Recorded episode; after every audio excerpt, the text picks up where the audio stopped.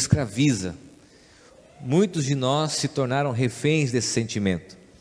Uh, no segundo domingo falamos sobre relacionamentos abusivos e foi uma repercussão muito grande na medida que existem relacionamentos tóxicos que fazem mal para a gente, que nos aprisionam e muitas pessoas, principalmente as mulheres, acabam vivendo essa realidade e sendo escravizadas por esses relacionamentos abusivos.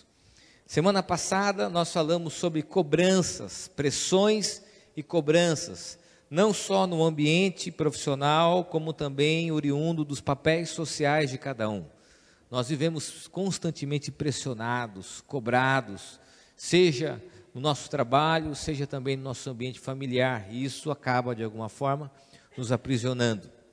E hoje eu queria falar sobre talvez uma das prisões que saltam aos nossos olhos diante da cultura atual, do comportamento atual da sociedade, que todos nós estamos inseridos, e eu quero dizer que para mim foi um grande desafio, porque eu também estou dentro dessa realidade, e minha esposa está aqui me ouvindo, então tudo aquilo que eu falar também vai ser um comprometimento na nossa relação, e eu queria falar sobre tecnologia alienante tecnologia alienante.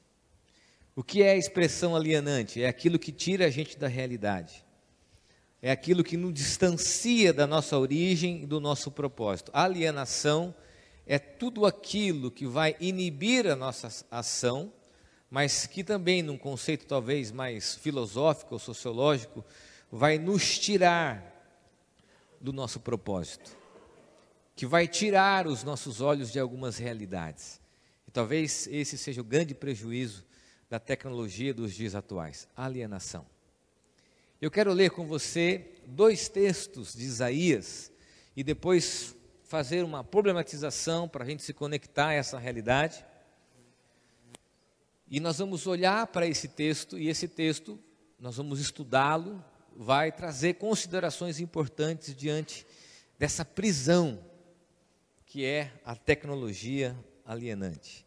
Eu quero ler primeiro Isaías 46, do versículo 12 e 13, e depois Isaías 33, versículo 13. Diz assim: Escute-me, vocês de coração obstinado, vocês que estão longe da retidão, estou trazendo para perto a minha retidão.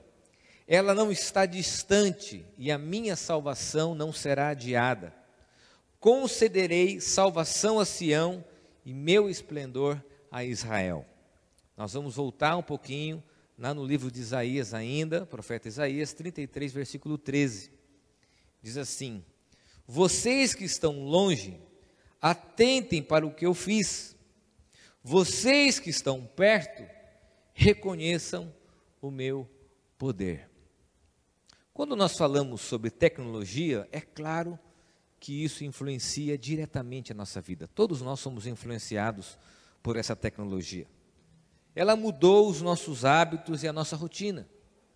Nós, querendo ou não, estamos imersos numa cultura que hoje celebra algumas conquistas da tecnologia. Microondas, não é verdade? Vou brincar um pouquinho, porque o tema tem muito a ver com a nossa rotina. Vamos falar a verdade, como não é bom você ir num restaurante dar um tablet para um filho e você poder comer um pouco em paz. é um dos recursos, né? Sim, vamos falar dos excessos. É, TV a cabo, internet, celular. Você já imaginou? A gente fala de celular. Quem é da minha época lembra que nós tínhamos telefone fixo em casa. E às vezes você saía de manhã, voltava só à noite e aquela preocupação, a mãe e o pai iam, iam ligando nas casas que tinham telefone fixo para ver se você tinha passado naqueles pontos. Isso é interessante. A tecnologia, ela nos traz benefícios. Pô, Netflix, vamos ser sinceros, que coisa boa que é a Netflix, gente. Vamos, vamos falar das coisas boas também, né? Existem muito e-mail, você poder fazer movimentações bancárias no celular, você não precisa fazer fila. O meu primeiro trabalho foi de office boy. Eu tinha 11 anos. Eu saía com o meu irmão na rua Tamiquiste tacando em registro para fazer depósito bancário. Imagina, Pegava uma folhinha, um elástico, tem depósito? Tem. Íamos para a fila fazer um canhotinho ali com aquele papel. Voltávamos lá com um recibinho. Era assim.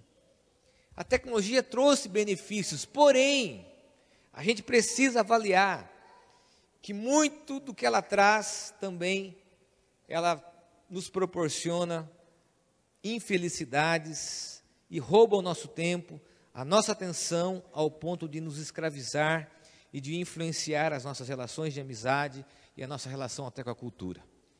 Então a gente tem aqui a tecnologia oferecendo coisas boas, das mais diversas, e oferecendo o quê? Também coisas ruins. Nós temos que fazer essa avaliação. Nós precisamos ter o discernimento que a tecnologia nos oferece coisas muito boas. Você poder conversar com um amigo hoje, com um familiar do outro lado do mundo por um aplicativo. Isso é uma tecnologia fantástica, aproximar as pessoas em tempo real. Agora, nós também temos que ter honestidade de dizer que essa mesma tecnologia nos escraviza e causa alguns problemas. Olha só que problemas essa tecnologia nos causa. Primeiro, a diminuição da nossa janela de atenção ela acaba diminuindo a nossa capacidade de prestar atenção naquilo que está à nossa volta. Ela rouba a nossa atenção em níveis exagerados. Quantos casais aqui já não discutiram por isso? Porque o marido fica muito no celular, porque a mulher fica muito no celular. Quantos aqui não discutiram com seus filhos adolescentes porque ficam muito no celular? Ou se a gente andar de ônibus, de metrô, ou a gente talvez ir no aeroporto, você vai perceber o quanto as pessoas estão conectadas, direcionadas, em atenção à tecnologia, ao aparelho eletrônico. Há uma imagem que nós fizemos essa mensagem com a equipe, que eu queria que a Raquel colocasse. Isso é real, não é fake. Uma sinalização de pessoas que estão tão conectadas que elas podem passar por ali, mas você tem que prestar atenção que elas estão andando. Uma outra imagem coloca um sinalizador num farol, no chão, porque as pessoas não estão o quê? Prestando atenção. Trânsito.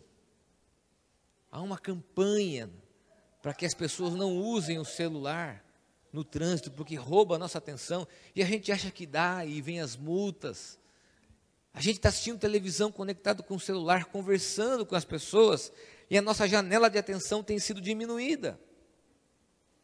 Talvez você está aqui prestando atenção no que eu estou falando, mas você está corroendo por dentro de vontade de olhar para o celular que está vibrando no seu bolso, com notificações. Então a nossa atenção tem sido o que? Prejudicada com excesso de tecnologia. Se nós olharmos para os nossos filhos, nós vamos perceber o malefício disso. Consegue prestar atenção em várias coisas, mas não tem profundidade em nenhuma delas. Nós vivemos como zumbis. Alguém precisa fazer assim, ó, gente, passamos do limite. Um outro prejuízo drástico é o prejuízo dos relacionamentos. Nós fomos esses dias tomar café, eu com a Aline, nós temos esse hábito. E a gente olhou para as mesas à volta, sem brincadeira, não quero ser aqui exagerado. Quatro, cinco casais sentados, olhando não um para o outro, cada um para o seu celular. E nós nos tornamos já habituais a isso. É muito comum, e talvez eu tenha feito isso com você, me perdoe porque eu estou inserido nessa mensagem. Nós estamos conversando olho no olho, e às vezes nós estamos ali conversando um assunto, você, só, você nem pede mais licença, você tira o celular, olha, ah, é verdade, você, você divide a atenção, causa um prejuízo na relação. As famílias estão sofrendo com isso, não só no que diz respeito ao celular, à internet, a uma série de coisas que tem o que? Distanciado as pessoas. Por isso que hoje a maior distância que existe é a distância entre duas pessoas. Gente, isso é trágico, vou repetir. A maior distância que existe hoje é a distância entre duas pessoas. Nós precisamos olhar para essa enfermidade, para essa prisão que a tecnologia nos proporciona. A gente entra em casa, cada um vai usufruir de uma tecnologia. A gente usa a tecnologia, eu já falei sobre isso, eu nem coloquei como consideração, mas vou relembrar, para preencher o tempo, numa consulta, num trajeto de viagem. Não é assim? Parece que ela ocupa mais a vida da gente, mas isso gera mais ansiedade, ao ponto de roubar a nossa atenção e a gente acompanhar nas redes sociais casos de acidente, pessoas tropeçando, coisas mais trágicas, porque a tecnologia tem roubado de nós e tem nos dado prejuízos do ponto de vista de relacionamento. Eu tenho 14 anos de pastorado, me julgo ainda um pastor jovem diante daqueles que têm mais experiências, mas o que eu tenho atendido de casais e relacionamentos que têm sido impactados por essa relação e por esse prejuízo com a tecnologia. E aqui eu vou tocar numa ferida: pornografia.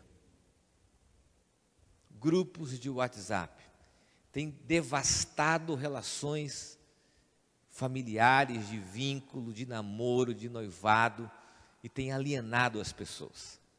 É demais, é excesso, é excesso. Se nós pararmos para pensar nessa questão do prejuízo de informação, prejuízo de relacionamentos, perdão, nós vamos avançar naquilo que nós chamamos de excesso de informação. É muita informação, muita informação, e eu não quero aqui ir para aspectos técnicos, nós nos descobrimos aqui até limitados diante de tudo que já existe. Mas preste bem atenção: esse excesso de informação tem gerado em nós dois tipos de enfermidades. A primeira, chamada nomofobia, do termo em inglês no mobile phone fobia, ou fobia de ficar sem celular. Hoje, um dos maiores medos que as pessoas têm é de acabar a bateria do celular. Descontrole, porque a bateria acaba. Acabando a bateria, você não tem mais controle sobre aquilo que está acontecendo virtualmente.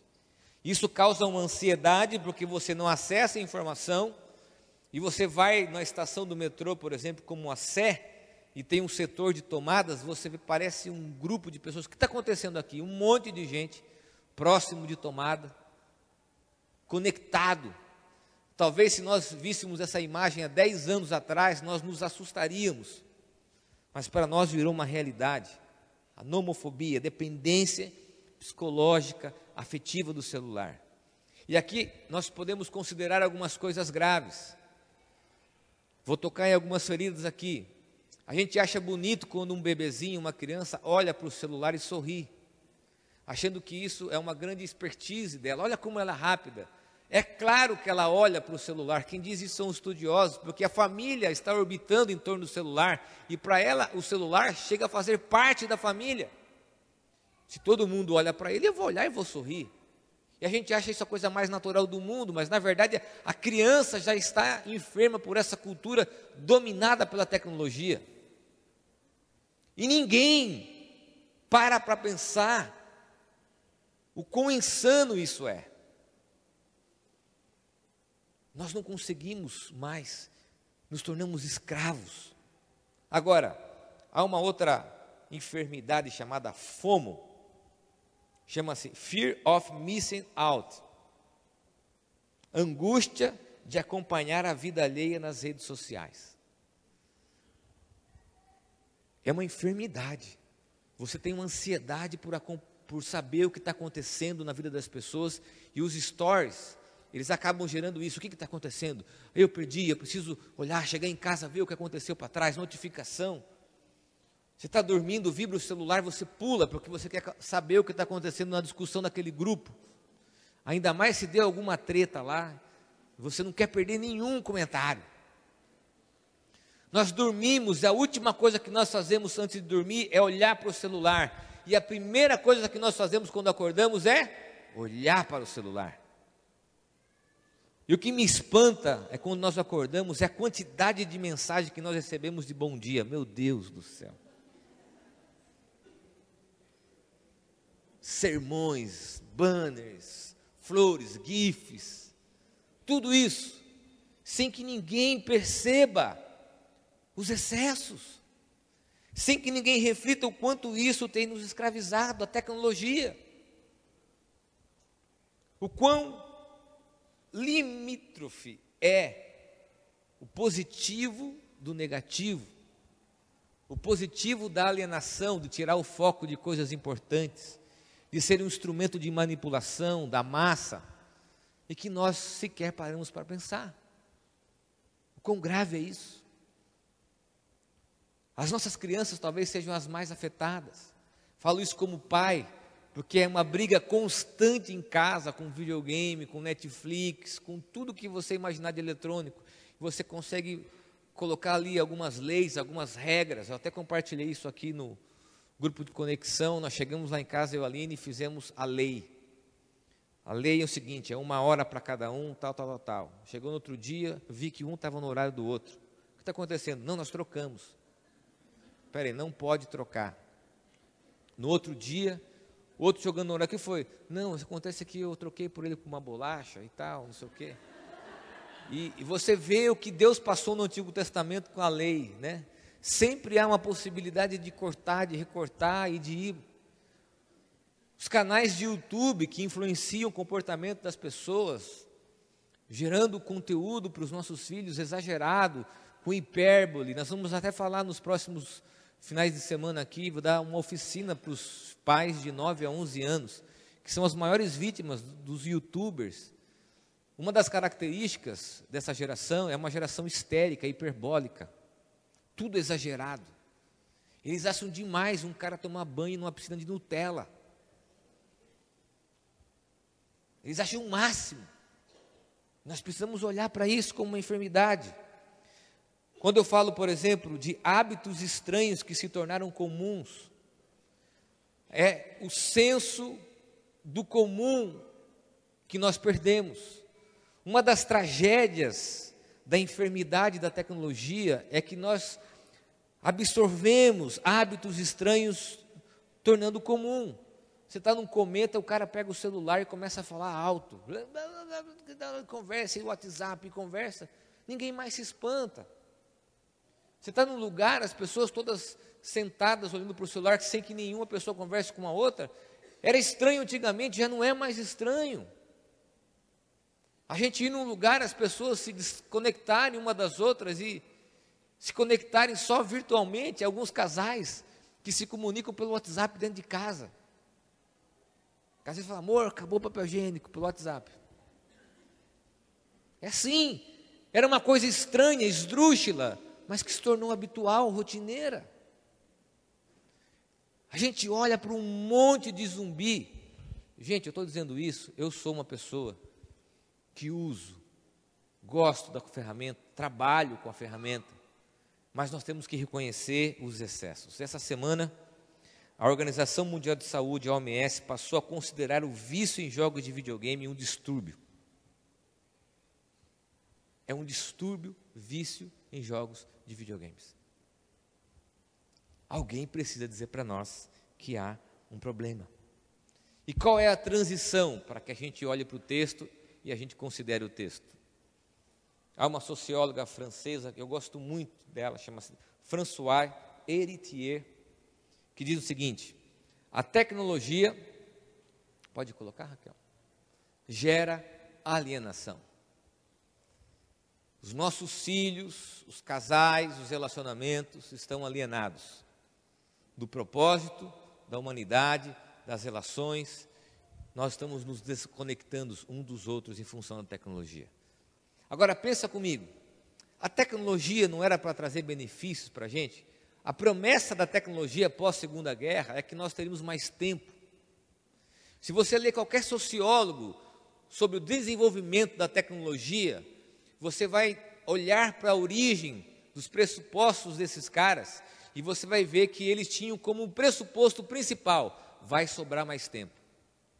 Microondas vai ajudar a gente porque vai ferver a água mais rápido, comida mais rápido, as coisas vão ficar mais fáceis, o celular vai facilitar a vida da gente. Olha, isso, internet, banda rápida. A gente sempre foi seduzido por aquilo que seria positivo, facilitar a nossa vida, sobrar mais tempo. Agora vamos ser sinceros. Micro-ondas nos deixou mais preguiçosos. O celular nos deixou mais dependentes. Aonde que está o benefício que a tecnologia nos ofereceu? Aonde está o tempo que sobraria? Aonde que está a possibilidade de que só teriam coisas úteis através da tecnologia? Nós perdemos o discernimento, e aqui para mim é essencial isso. Eu não quero ser radicalmente contra, mas eu quero propor o discernimento da tecnologia como uma ferramenta e não como um instrumento de alienação nas nossas relações. Agora, quando a gente olha para o texto, e eu quero aqui explicar o texto, pedir que a Raquel coloque de volta o segundo texto. A gente tem o profeta Isaías usando todo o livro de Isaías, também outros profetas como Jeremias, usando antíteses. O que seriam antíteses? Palavras que se contradizem como perto e longe. Constantemente, na verdade, por 25 vezes, o profeta Isaías usa a antítese perto e longe para falar com o povo. E por que, que ele usava essa antítese, perto e longe? Por que, que ele usava essa figura de linguagem? Para que as pessoas entendessem. Porque nós temos ali, nesse período, o povo no exílio da Babilônia. Há uma parte considerável do povo de Israel que está exilada na Babilônia e uma parte que fica em Jerusalém. E a maioria das pessoas que ficaram em Jerusalém ficaram numa Jerusalém destroçada, uma Jerusalém que estava no caos. Ficaram os enfermos, os mais velhos, as mulheres, as crianças. Jerusalém estava em pedaços, pós-guerra, destruída, em destroços. E os mais jovens e os homens tinham ido para Babilônia. Estavam na Babilônia. E aí era um sentimento, aqueles que estavam em Jerusalém, eles queriam que Deus estivesse com aqueles na Babilônia, e um grupo daqueles que estavam em Jerusalém dizia assim: Deus esqueceu de nós. Deus esqueceu da gente. E aqueles que estavam no exílio diziam a mesma coisa, porque Deus está lá em Jerusalém e nós estamos aqui sozinhos. Então o profeta, ele usa essa antítese para dizer o seguinte: Deus está em Jerusalém, perto, e Deus está longe, no exílio. Deus está com aqueles que estão na realidade difícil, dura, cruel, mas está também com aqueles que estão na Babilônia, alguns numa situação de escravidão, mas nem todos. O exílio da Babilônia não era intenso, a, a violência como era no Egito, Muitos dos judeus na Babilônia conseguiram se ascender profissionalmente, trabalhar, se envolver com a cultura, vou dizer isso aqui. Mas o profeta está dizendo, e ele é oráculo de Deus, para o povo, que Deus está nessas duas realidades. E aqui é a primeira consideração do texto: que não existe realidades distintas. Deus está perto e longe Deus está em Jerusalém e Deus está no exílio da Babilônia. O que, que isso significa? Que não há uma dicotomia. Que diante disso nós podemos compreender que Deus se faz presente em qualquer realidade, seja virtual ou real. Vou repetir isso. Deus se faz presente em qualquer realidade, seja virtual ou real. Uma das coisas que eu sempre converso com o Marco gosta de filosofia, a gente discute muito isso. É que dentro da concepção contemporânea já não há mais essa separação. E o texto nos mostra um Deus que para ele não existe realidades distintas. Sabe o que isso significa? Uma frase que eu escrevi que está ali dizendo o seguinte: a vida virtual não está desassociada da vida real ela não é uma ilusão real, desconectada daquilo que somos na realidade. E aqui está o grave problema, porque muitos de nós projetamos na virtualidade aquilo que nós não somos na realidade, e nós queremos ser alguma coisa que nos destroços de Jerusalém nós não conseguimos ser. É como se essa realidade virtual fosse o exílio. Vou fazer uma analogia bíblica. A vida real, Jerusalém, destroços, e o exílio, a vida virtual. Sabe o que acontece? É que muitos de nós achamos que está desassociado. Eu posso criar um personagem e ser quem eu quero ser. Uma vida admirável, as pessoas olham para mim e me veem lá com aquelas fotos lindas no espelho, elas me veem fazendo biquinho para foto, elas me veem nos meus stories. Sabe por quê? Porque, do ponto de vista da sociologia, na vida virtual, não é aquilo que nós somos, mas aquilo que nós desejamos ser. E isso, e isso é um grave problema, e talvez a grande mentira do que a tecnologia nos oferece.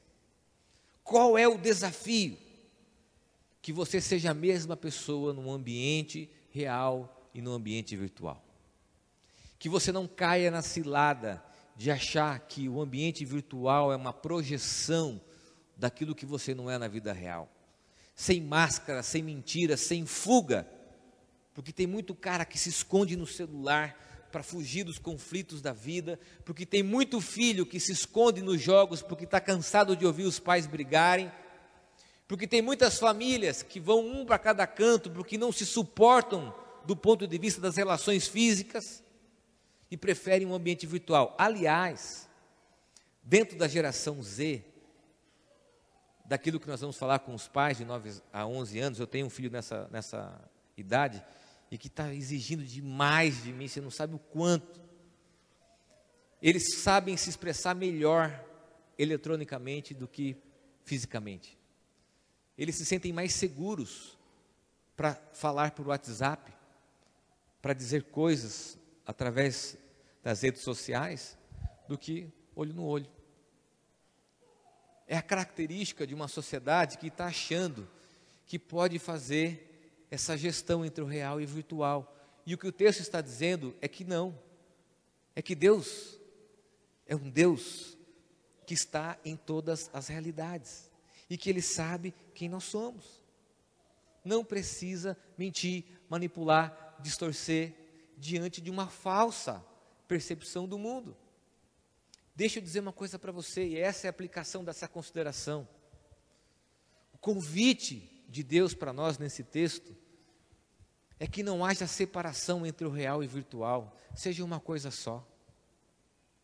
Sem máscaras, sem filtros, sem manipulações, sem expectativa de agradar os outros, ficar refém de que os outros achem de nós mas sim de uma forma muito honesta, compreendendo de que Deus está nas duas realidades.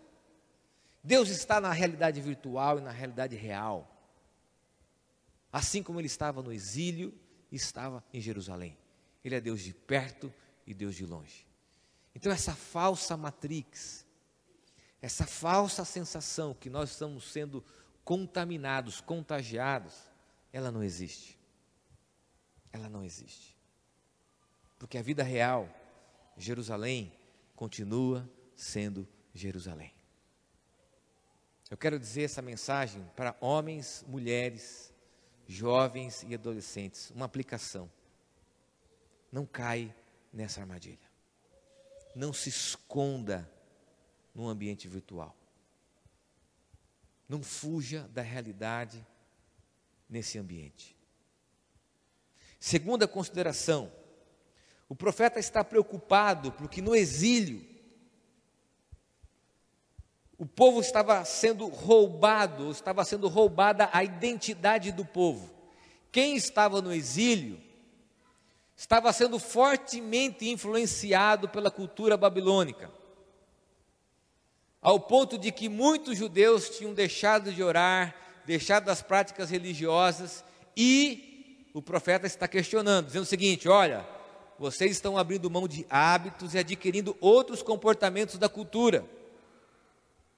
Sabe por quê? Porque o exílio estava sendo atraente. A cultura babilônica era mais próspera. Muitos estavam sendo bem-sucedidos. E o profeta diz o seguinte: vocês não podem se esquecer de que o lugar de vocês não é aqui. O lugar de vocês é a realidade, é Jerusalém. O que, que isso nos faz lembrar? que muitos de nós estamos optando por uma vida virtual estamos negociando valores e hábitos, e isso está contaminando a forma que nós somos. Haja vista esse ambiente de redes sociais para agredirmos as pessoas, para ofendermos as pessoas, e isso está contaminando as nossas relações, assim como o exílio estava contaminando o povo judeu, a vida virtual está nos contaminando.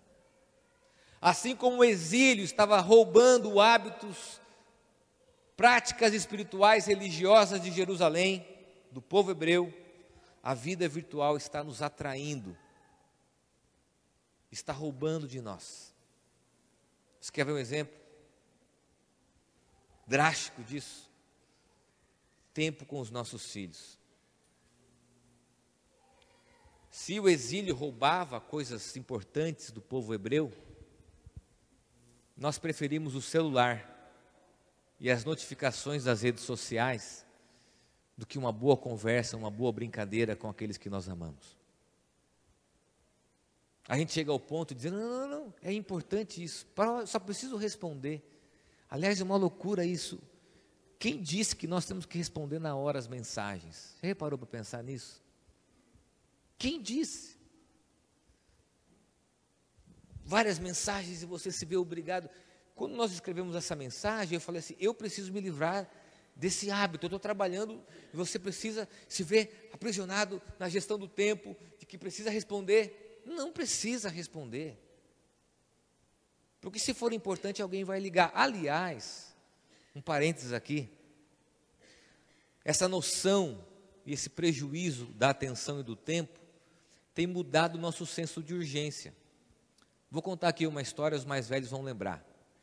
Se alguém ligasse na sua casa 8 horas da noite, um dia, era para te lembrar sobre algum compromisso do outro dia, era importante, principalmente uma relação de trabalho. Tocava o telefone, o telefone ficava do lado da televisão, lembra disso? Ia lá, pegava o telefone, alô, olha, estou ligando, porque amanhã aquela reunião que nós teríamos, ou aquela viagem foi cancelada. Só se fosse uma coisa muito séria, muito urgente, a pessoa ligaria na sua casa depois das sete da noite. É ou não é verdade? Agora, se o seu telefone tocasse 11 horas da noite, morreu alguém. Alguém bateu o carro. Alguém foi para o hospital. Não é isso? O que acontece hoje? Se o celular toca meia-noite, meia-noite e meia, você sabe que não é uma coisa urgente, é alguém que mandou um banner do Neymar caindo. Isso mexeu com o nosso senso de urgência. Isso mexeu com o nosso senso de urgência. Olha que perigo. Quando nós olhamos para a vida virtual, a vida virtual está mudando os nossos hábitos, mexendo com os nossos valores, mexendo com as nossas relações, assim como o exílio estava influenciando o povo hebreu, o povo judeu. Talvez aqui a minha figura como profeta, quem dera eu ser 10% do que era Isaías, é dizer o seguinte: Cuidado com a vida virtual, ela está gerando hábitos perigosos, danosos nas nossas relações. Os nossos filhos têm que nos beliscar, nos puxar, para que a gente tire os olhos do celular. Isso é grave. Nós adquirimos hábitos nocivos. Assim como o povo hebreu, o povo judeu, estava deixando de orar, de buscar, de guardar o sábado, nós estamos sendo impactados por essa vida virtual, nos degradando nas redes sociais por questões políticas, de opiniões, com tudo, estamos nos esquecendo das nossas relações. Aliás, esse é o maior prejuízo. Nós começamos um hábito lá em casa, sexta-feira à noite nós saímos sem celular, sem eletrônico. A Aline inventou umas brincadeiras lá, ela é a parte mais criativa e bonita da minha vida, né? E ela inventou umas brincadeiras, a gente tenta brincar. Porque a gente também se torna dependente. E como isso é ruim, às vezes você chega lá, um está no sofá, outro está no quarto, outro está lá. Todo mundo desconectado. Conectado, mas desconectado. É um desafio. Quando começou isso? Começou com a bendita galinha pintadinha. Quando a gente ia no consultório, o Theo não parava, liga a galinha pintadinha. Aí ele ficava no celular, Ufa, que coisa boa, né? Que ainda bem que inventaram isso. E hoje a gente usa o celular como um hipnotizador para que as crianças não nos atrapalhem. Terceira e última consideração. Melhor, eu esqueci de explicar aqui uma frase, estou de olho aqui no horário, nós não vamos avançar. Você já acompanhou aquele seriado chamado Black Mirror? Eu gosto muito, está aqui o convite para você assistir. É uma crítica contundente a essa cultura da tecnologia alienante. Há um pastor chamado Chris Lee que diz o seguinte: não está na projeção, está só o texto dele. Eu quero ler. Depois tem uma frase dele, diz assim: Black Mirror nos lembra que a tecnologia revela quem somos, mas também nos transforma, porque nós carregamos esses dispositivos em nossas mãos. Mas às vezes, somos aqueles que estão sendo moldados e transformados. Se não formos cuidadosos, a tecnologia pode nos transformar. A tecnologia pode nos estimular em demasia, nos isolar, escravizar e afastar não apenas de outras pessoas, mas também de Deus. A tecnologia pode afastar o silêncio de nossas vidas, pode nos distrair de cuidar das pessoas que estão bem diante de nós. E pasme, talvez isso seja o mais trágico, pode desumanizar aos outros e a nós mesmos. Pode criar dependências doentias, pode se tornar um ídolo que toma o lugar de Deus e pode nos fazer esquecer quem Deus nos chamou para ser e o que Deus nos chamou para fazer. Terceira e última consideração. Quando o profeta usa essas antíteses, eu quero fazer um pano de fundo aqui, o profeta também faz alusão à vida de Cristo. Porque a libertação da Babilônia se deu através de Ciro, um príncipe persa. E com isso, a expectativa é que viria o Messias libertador. E o profeta Isaías aponta para Jesus, como se o único capaz de terminar com a condição de exílio do ser humano seria o próprio Cristo. E a consideração é esta: a transformação em detrimento à alienação. Somente Cristo pode acabar com o exílio humano. O profeta Isaías faz um apontamento, apontamento profético que vai em direção ao nosso exílio humano. O problema não é só o exílio do ponto de vista bélico, do ponto de vista político e civil da Babilônia. O profeta também prediz um apontamento de que haveria o Messias que nos levaria do exílio do pecado. E aqui reside o problema da nossa humanidade: pecado. E o que é pecado? Eu quero definir pecado para vocês, sempre digo isso. Pecado é tudo aquilo que me separa de Deus e que, consequentemente, me separa das pessoas. Se a tecnologia nos separa de Deus e nos separa das pessoas, desculpe dizer para você, mas é pecado. Porque se pecado é o antônimo do movimento do amor de Deus, amar a Deus e amar as pessoas, pecado seria me distanciar de Deus e me distanciar das pessoas. Se a tecnologia me aliena, me des, vai me desumanizar e me afasta das pessoas, ela é pecado. E olha só que o pastor Chris lhe diz. De fato, o vilão não é a tecnologia. Nunca é a tecnologia. O problema é humano, porque é um problema do pecado. A tecnologia é meramente o cúmplice, o vilão é sempre o humano. O lado negro da tecnologia em Black Mirror, aquele seriado que faz uma crítica à tecnologia, é apenas uma extensão das trevas que existem em nosso interior. E é exatamente aí que reside o problema, a nossa natureza. E o profeta diz o seguinte: só há uma pessoa que vai acabar com essa distância do perto e do longe e a condição do exílio: o Messias, o Cristo, o Jesus. Hoje nós estamos dependentes da vida virtual porque a nossa condição humana nos faz ser assim. Daqui 10 anos, 5 anos, se vier a realidade aumentada, que é o que dizem os estudiosos virá, a realidade aumentada, nós nos tornaremos escravos da realidade aumentada. Assim como a geração passada era escrava da televisão, assim como outras gerações eram escravas de tantos outros comportamentos, porque o problema reside na natureza humana. Nós nos tornamos dependentes do celular. Nós nos tornamos dependentes daquilo que é eletrônico. Nós nos tornamos dependentes, viciados, escravizados do, do que a tecnologia nos propõe por causa da nossa condição. E aqui eu termino com a proposta. Como então termos discernimento diante dessa nova realidade? Através do apontamento do profeta. O profeta aponta para Jesus e o Cristo é aquele que pode nos libertar da condição do exílio. E o que diz João, capítulo 8, versículo 36? Se o Filho os libertar, vocês serão de fato livres. Quero terminar contando uma experiência para você. Alguns dias atrás eu saí de casa e esqueci meu celular.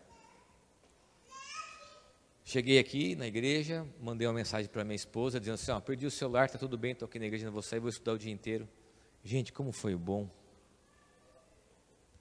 Como foi bom. Confesso que no outro dia fiquei com uma vontade de esquecer de novo. Nós precisamos nos libertar dos excessos. Nós somos uma sociedade de adicção. Nós temos que acreditar que Deus está perto. Deus está perto. Deus está perto. Não há realidades distintas, não há a necessidade de uma vida de mentira. Nós precisamos rever as nossas relações. Nós precisamos de relacionamentos reais, de pessoas reais, conversarmos, tocarmos, abraçarmos, sem o instrumento da tecnologia. Aliás, há um movimento crescente no mundo questionando esse excesso de tecnologia, para que as pessoas de fato possam viver relações sinceras, plenas. Nós fizemos uma tagzinha, você deve ter recebido, simples, talvez até um clichê, que faz um convite bem objetivo. Desliga o céu e olhe para o céu. Talvez eu poderia aplicar dizendo: desliga o céu, olhe para o seu filho, olhe para a sua esposa, desligue o YouTube, a televisão, desligue a tecnologia e perceba as pessoas que estão à sua volta. Nós precisamos nos tornar livres em Cristo dessa tecnologia alienante. Quem disse que nós devemos estar 24 horas nas redes sociais?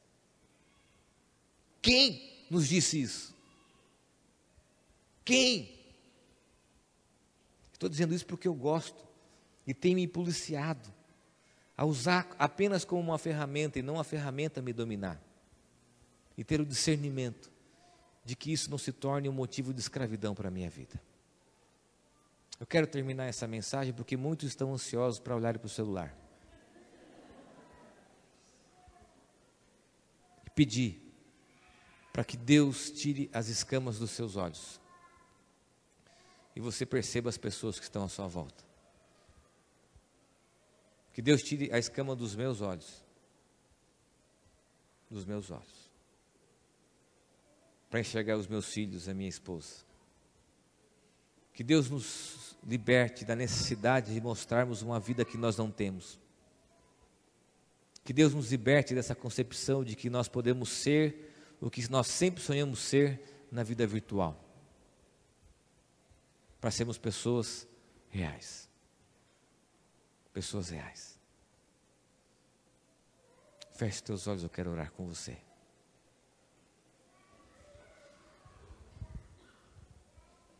Eu queria apenas fazer uma observação. Esse texto diz que Deus é um Deus de perto e de longe. Você que acha que Deus está longe de você, Deus está perto. Deus está perto lá do Henrique, bem perto do Henrique. Deus está com aqueles que estão longe. Talvez você tenha um filho, um parente que está longe. Deus está perto, por exemplo, do Davi, que está longe, Deus está lá.